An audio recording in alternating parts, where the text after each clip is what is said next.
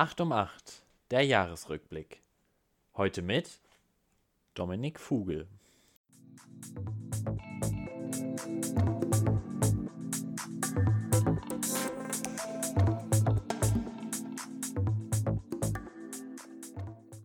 Auch Dominik Fugel war im letzten Jahr trotz der angespannten Corona-Situation viel unterwegs und war sowohl in der NLS beim 24-Stunden-Rennen auf dem Nürburgring als auch in der gesamten Saison der ADAC TCR Germany unterwegs.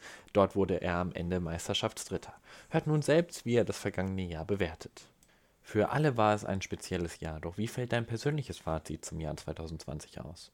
Ja, als wir uns das Jahr 2020 äh oder ein persönliches Fazit aus dem Jahr 2020. Also es ist relativ einfach. Ich glaube, jeden von uns hat das, hat das Jahr sowohl privat als auch äh, ja, wahrscheinlich beruflich oder aus äh, ja, motorsportlicher Sicht äh, sehr, sehr, sehr beeinträchtigt. Also klar, früher praktisch die erste Jahreshälfte ging praktisch gar nichts. Also äh, war plötzlich jedes Wochenende zu Hause, was sonst im Frühjahr überhaupt nicht der Fall ist in der Firma. Wir hatten auch einen Monat komplett, müssen wir unser Autohaus geschlossen äh, haben. Bin in der Zeit selber auch äh, sehr, sehr viel Fahrrad gefahren.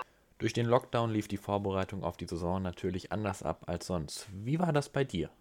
Vorbereitung in dem Sinne war jetzt nicht groß anders äh, als, als die Jahre zuvor. Klar, Fahrrad bin ich viel gefahren, das habe ich jetzt nicht gemacht. Dann habe hab das auch in meinen Oberschenkeln dann gemerkt, dass die größer geworden sind. ähm, Und wie viele Corona-Tests musstest du in diesem Jahr machen? Bei uns waren es nicht so viele, weil die Auflage erst relativ spät gekommen ist. Musste aus nach dem Urlaub ein paar machen. Ich sag mal, vier bis fünf waren es sicherlich, aber jetzt nicht so viele wie, wie vielleicht bei anderen Fahrern oder Teams. Ähm, wie hast du die ja doch sehr andere Atmosphäre an der Strecke wahrgenommen? Ich glaube, es hat jeder gesehen. Du bist ja selbst auch beim 24-Stunden-Rennen sonst immer mit vor, vor Ort.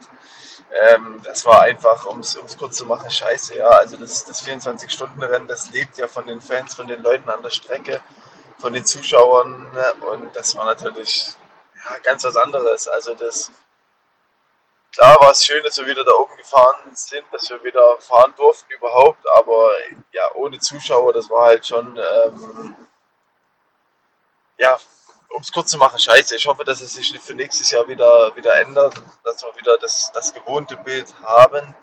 Ich glaube zwar nicht daran, aber ich wünsche es mir trotzdem sehr.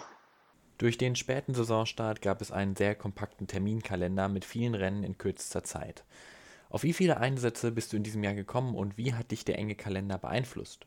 Also wir sind wieder wie im vergangenen Jahr klar die, alle Rennen der TCR Germany gefahren. Das waren sieben Rennwochenenden und ähm, zwei VLN-Rennen sowie ein 24-Stunden-Rennen. Also wir waren wieder zehn Rennwochenenden praktisch unterwegs, plus natürlich Tests und so weiter und so fort. Ähm, nur, dass diesmal halt der Fall war, dass diese ging, sonst ist ja von, von, von April bis Oktober über Jahr, sage ich jetzt mal, verteilt. Und jetzt war es eigentlich von, von ja, Juli, August bis, bis November eigentlich in zwei, drei Monaten äh, jedes zweite Rennwochenende, teilweise sogar hatten wir drei Wochenenden hintereinander mit einem 24-Stunden-Rennen, wo wir unterwegs waren. Und das war natürlich sowohl für die Mechaniker als auch ja, für uns als Fahrer jetzt schon sehr, sehr anstrengend, weil äh, man kein Wochenende dazwischen hat, wo man sich mal einfach mal die Füße hochlegen konnte und ja, mal sich ausruhen konnte. Aber ja, ich sag mal, man konnte es trotzdem überleben. Wir waren ja ausgeruht von der, von der, vom Frühjahr, von dem her konnte man das jetzt gerade noch so äh, verschmerzen. Wenn du aus der vergangenen Saison eine Rennszene ändern könntest, welche wäre das? Ähm, ja, wenn ich eine Rennszene ändern wollen würde, fällt mir sofort was ein. Ähm, Lausitzring, Rennen 1, äh, falsche Entscheidung mit dem Reifen getroffen. Ähm, klar, das hat mir am Ende die Meisterschaft gekostet. Ähm, war, die Strecke war noch zu feucht für Slicks. Ich habe hab trotzdem gedacht, dass es vielleicht mit Slicks gehen könnte. Hatte einen sehr, sehr guten Start, war nach vor der ersten Kurve schon auf Platz 1 gewesen, aber bin dann wieder komplett bis zum Ende durchgereicht worden. Äh, ja, weil Slicks dann doch die falsche Entscheidung gewesen ist, was mir letztendlich die Meisterschaft gekostet hat. Klar, wenn ich, wenn ich das jetzt danach wüsste, äh, wäre ich auch auf Regen gegangen, aber in dem Moment hat, hat sich Slicks für mich richtig angefühlt. Ähm, das war meine Entscheidung und deswegen muss ich die, die Konsequenzen auch, auch ja, tragen.